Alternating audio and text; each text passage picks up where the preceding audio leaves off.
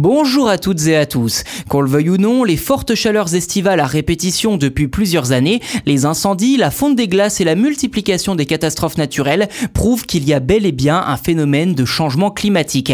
Un réchauffement, pour être plus précis, qui perturbe la production d'énergie et menacerait même Internet. Je vous invite d'ailleurs à écouter l'épisode consacré à ce sujet si ce n'est pas déjà fait.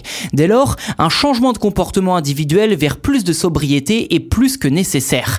Mais pour que les effets s'en ressentent, encore faut-il cibler les petits gestes qui pourraient avoir un impact concret, comme le fait de couper le Wi-Fi. C'est en tout cas l'un des chevals de bataille du gouvernement français cet été.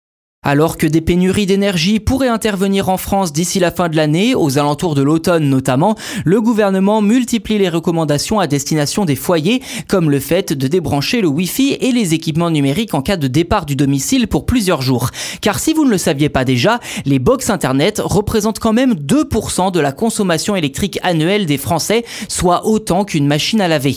Dans plusieurs documents publiés en juillet par l'ADEME, l'Agence pour l'énergie et l'environnement, on apprend qu'une box Internet Internet consomme près de 100 kWh d'électricité par an, soit un coût annuel d'environ 16 euros. Ajoutez à cela un décodeur TV avec 87 kWh d'électricité et une télévision pour environ 190 kWh et la facture globale monte environ à 65 euros d'électricité par année.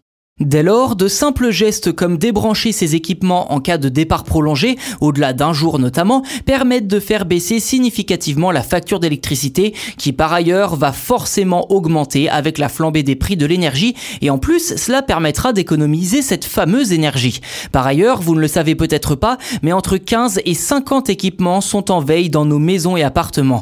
La famille des appareils multimédia et informatiques représente d'ailleurs 13,5% de notre consommation et même quasiment 5% de l'électricité totale consommée dans le pays. Définitivement, il n'y a pas de petits gestes ni de petites économies.